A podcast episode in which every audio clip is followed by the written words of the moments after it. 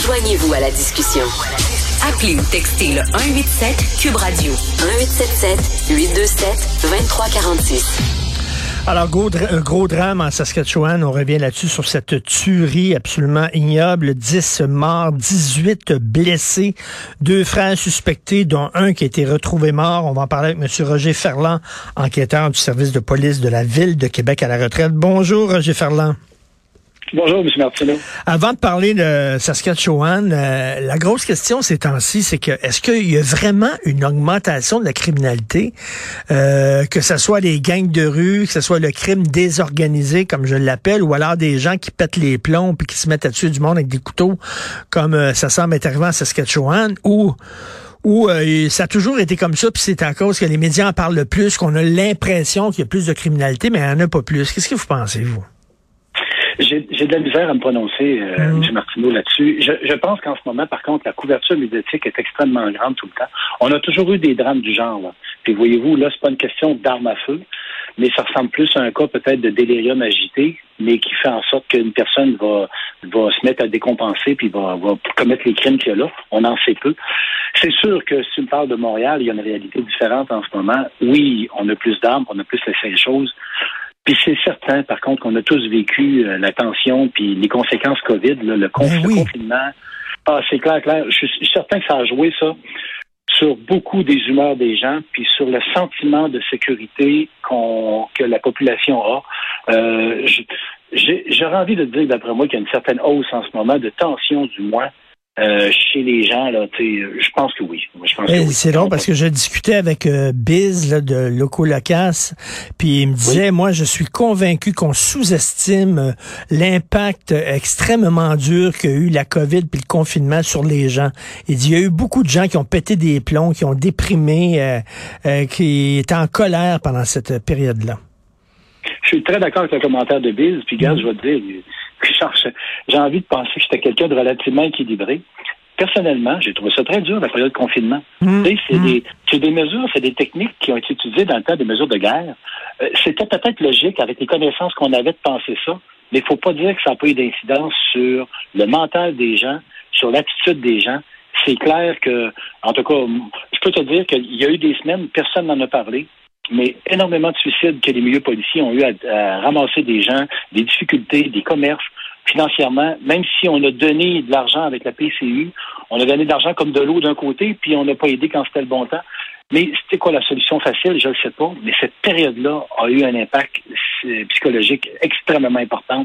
Puis je ne le négligerai pas en ce moment. Et là, ça me démontre qu'on peut faire beaucoup, beaucoup de morts rien qu'avec un couteau. Hein? Pas besoin d'une arme semi-automatique. Le 10 personnes, rien qu'avec un couteau. Oui, tout à fait, exactement, exactement. On ne connaît pas encore l'implication du frère. Il y a certaines hypothèses. Est-ce que son frère l'aidait ou son frère a essayé d'empêcher? C'est comme ça qu'il s'est fait blesser. On ne le sait pas. Mais ce qu'on sait, c'est que son frère, euh, il y aurait des accusations de meurtre quand même qui y pendaient au bout du nez si on regarde euh, les, mandats d'arrestation d'hier. Fait que possiblement que l'analyse des scènes de crime, euh, Richard, a démontré que il y avait du sang ou de, de l'ADN ou des traces, des indices qui démontraient certains actes, et également les témoins qui sont encore en vie. On a des témoins en vie qui peuvent raconter l'histoire. La GRC en ce moment est extrêmement avare de commentaires sur les actions directement. Il informe le public, ça c'est très bien, mais très avare sur la façon que ça s'est passé, avec raison à certains endroits, stratégiquement. D'autres moments, ça serait le choix d'être assuré un petit peu, de comprendre si euh, on doit encore craindre le dernier qui manque. Félix Séguin me disait, c'est très difficile d'avoir des informations pour les journalistes ces temps-ci. C'est très bizarre, ce silence de la GRC. Vous l'expliquez comment, vous? Ben, je suis en train de regarder deux, phénomènes. J'espère qu'on n'est pas en train de revivre un deuxième Nouvelle-Écosse. Là. Euh, il faut comprendre, la difficulté de communication sur les grands territoires comme ça est toujours là. Est-ce qu'on a donné rapidement la bonne information? Euh, on est allé chercher à Regina. On pensait qu'il était là. Finalement, il est encore sa réserve euh, de sa réserve CRI. Un des deux, du moins. L'autre, il est où à ce moment-là? Le véhicule, il est où, noir, qu'on n'a pas retrouvé? Est-ce que c'était fondé, le véhicule? Je veux dire, deux grandes difficultés tout le temps, tout le temps dans ces dossiers-là majeurs quand ça arrive, euh, genre, c'est la coordination et la communication. Rapidement, quand les enquêteurs des crimes majeurs apparaissent, oui, on, instaure une, des règles de coordination et de validation des faits de l'information et on, on rediffuse en temps réel du tous les patrouillards. Mais avant que ça se fasse, des fois, même nous, on est un petit peu désorganisés dans certains, du moins, territoires et secteurs. Là, on ne le sait pas pour l'instant. On a l'idée que la GRC, bon, c'est la meilleure police au Canada, mais il faut comprendre que la GRC, dans toutes les autres provinces, hormis Québec et l'Ontario, ils font la même chose qu'on va faire dans les municipalités, ce que la Sûreté du Québec fait ici, de la police euh, municipale, régionale, nationale, pour aller à l'international. Mais les gars de la GRC et les filles sont pas tous à l'international. La base, c'est pas ça. La hmm. base, c'est qu'ils sont terrain à répondre aux gens, souvent avec euh, les mêmes ressources que nous, on a ici dans certaines régions.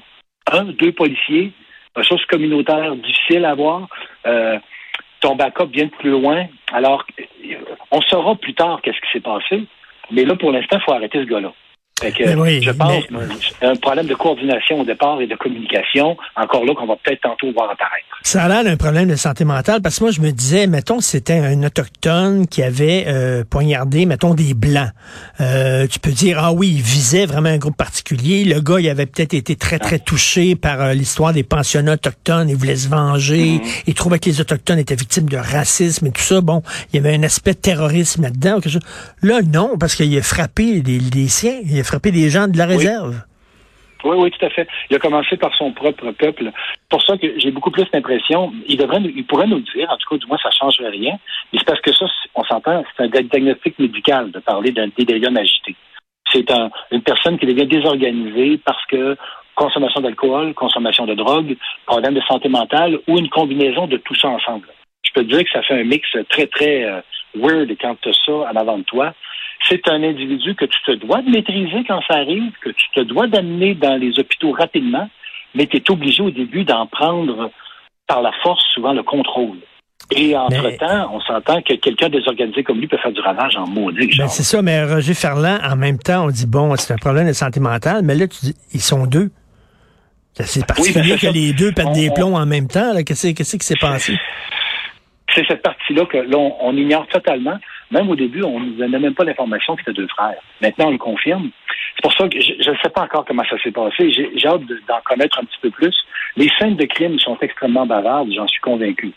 Mais ils ne veulent pas les divulguer en ce moment. Par raison, par contre, mais ils pourront au moins rassurer les gens, dire est-ce que son frère a voulu s'interposer ou son frère s'est impliqué avec lui dans bagarre. Puis aussi un autre élément, il dit que les deux personnes sont blessées. C'est logique, euh, M. Martineau, parce que comprenez un phénomène, se battre avec un couteau contre quelqu'un, c'est rare quelqu'un va se laisser faire. Alors, ça devient extrêmement violent et extrêmement... Euh, tu risques, en tout cas, l'agresseur qui se fasse blesser lui-même autant que la personne qui est mhm. victime. Alors, ça se peut qu'il y ait eu des coups d'échanger et les gens étaient capables de riposter, mais on s'entend, s'il arrive par surprise, on voit qu'il y a des intros par réflexion dans certains cas. Donc, euh, il a pu, il a pu surprendre ses victimes et les blesser avant que les personnes puissent réagir. Et euh, euh, Roger, avant de se quitter, j'aimerais qu'on pense ce qui s'est passé en Gaspésie. Euh, un homme armé en Gaspésie, on craignait pour les gens qui vivaient là-bas tout le monde a reçu le maudit message. Vous l'avez certainement reçu sur votre téléphone. Moi, j'ai reçu un, j'ai reçu un message. J'ai dit, tabarnouche, j'étais à 5 heures de là. J'étais à 5 heures. Barricadez-vous, il faut vous barricader, puis tout ça. J'ai dit, comment ça se fait qu'ils nous envoient ça à nous autres? Ça ne touche pas pantoute. Mais d'un autre côté, tout le monde a reçu le message au Québec, sauf les habitants du village eux-mêmes qui étaient les premiers touchés, les premiers menacés parce que le réseau cellulaire, il n'existe pas. Ça s'invente pas, ça. Ça s'invente Non, non, non, non. Mais tu sais, t'aimais un point que je, ne savais pas de la finalité que tu viens de me décrire là.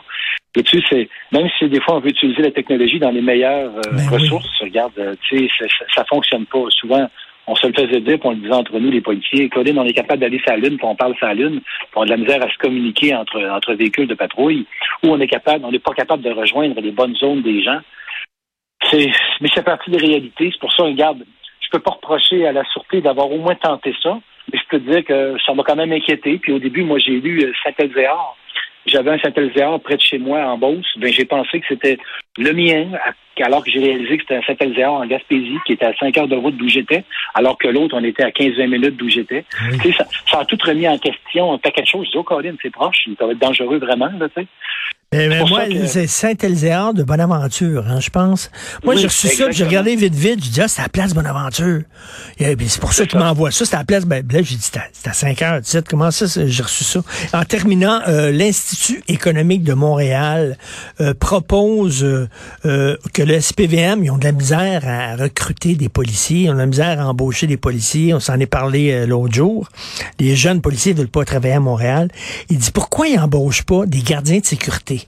Par exemple, il dit actuellement dans le métro, il y a 115 policiers en permanence dans le métro qui sont là. là. Il dit ça pourrait être des gardiens de sécurité qui sont là, puis libérer les policiers pour les envoyer là où il y a de la grosse criminalité, dans des quartiers chauds.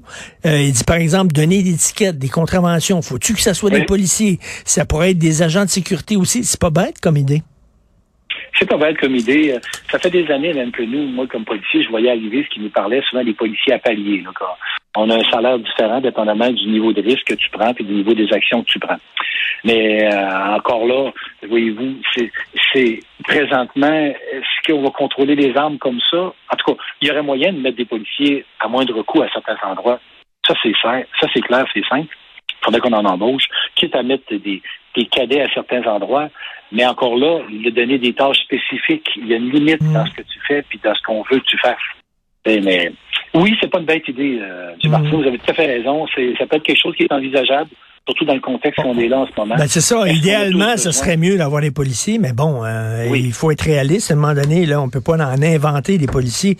Merci beaucoup, Roger Ferland, enquêteur du service de police de la ville de Québec à la retraite. Bonne journée. À bientôt. Bonne journée à vous.